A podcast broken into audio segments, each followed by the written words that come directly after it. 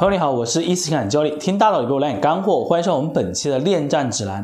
那么本期呢，我想去跟你分享的一个话题就是怎么样去利用人设啊，去做到挽回的这样的一个效果啊。其实，在一段关系当中哈，就是我们都知道，无论你是婚姻关系还是恋爱关系。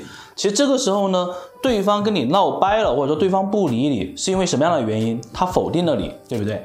那他否定你是什么呢？否定你是你作为一个男朋友，或者你作为一个女朋友，或者说你作为一个老公，作为一个妻子啊，这样的一个角色啊，这个角色呢，在他心目中已经没有价值了。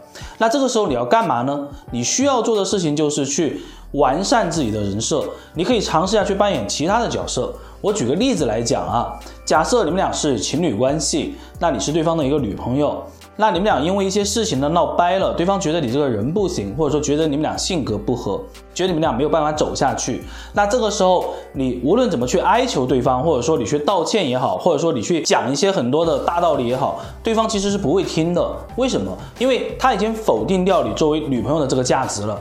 那有很多人会说，那在这个时候是不是我应该去提升自己的自我价值，应该去增加我的吸引力呢？我觉得这不是重点啊，这个可以放到后面，因为当下你需要最急需做的是去平衡你们的关系，去建立你们的连接。那这个时候你可以用其他的角色身份去切入。那这种情况下的话，你可以去想象一下，假设你是他的女朋友，那么除了女朋友这个角色之外啊，你还有什么角色呢？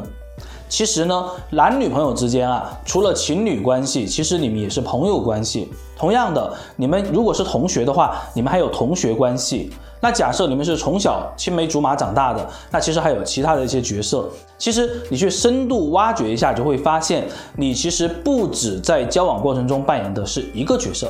那这时候用其他的角色就好了。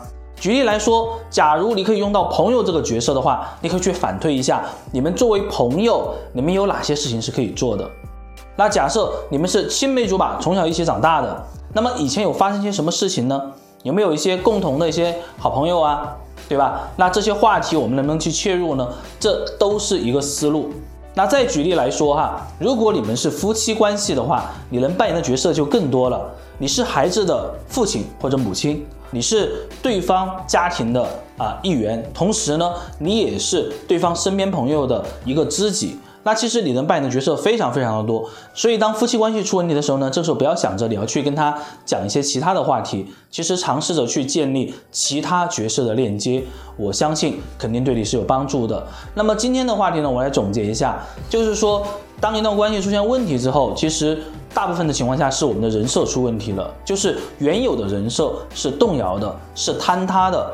那这个时候，如果你要强加的去让对方去重新来认识你现在这个人设，我觉得是很困难的。那与其这个样子，不妨另辟蹊径啊，用其他的角色呢来跟对方建立新的链接，然后呢再回到。本身的角色扮演当中来，那这个样子呢，其实你的人设会更加的饱满，也会更加的丰富。那么两个人也会有更多的话题和契机产生。那我们今天分享就到这里啊，大家有任何的问题呢，欢迎在我们评论区留言，我也会一一的给大家解答，好吗？我们下期再见，拜拜。